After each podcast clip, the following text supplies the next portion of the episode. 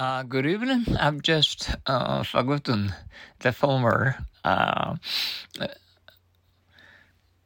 I, I mean, what I wanted to say, and uh, uh, former making records, and and have just gone all over. Okay, um, let's start um, from the beginning.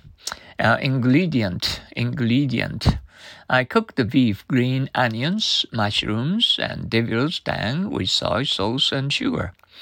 I cook the beef, green onions, mushrooms, and devil's tongue with soy sauce and sugar.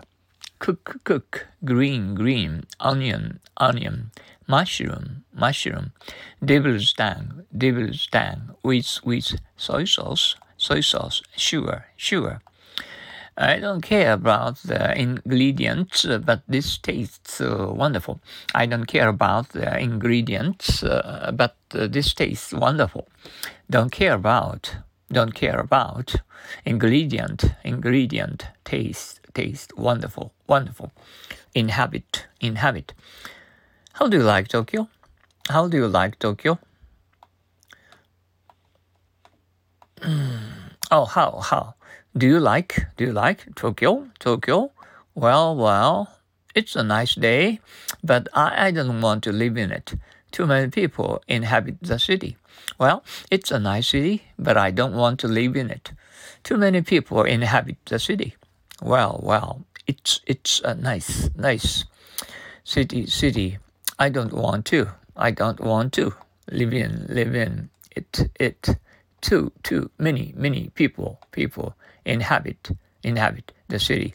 As I walked walked and for hours, you know, and uh, to go uh, shopping at uh, Coop um, in in Kobe uh, to get uh, uh, an excellent sushi. well, that that's excellent sushi makes us uh, mouth anytime. Hmm. Okay, I feel like uh, sleeping uh, um, to uh, relax uh, for a while. Okay, uh, see you tomorrow. Um, I expect you uh, to make your original sentences um, by using each English words. Okay. Uh, sayonara, adios, long, see you tomorrow.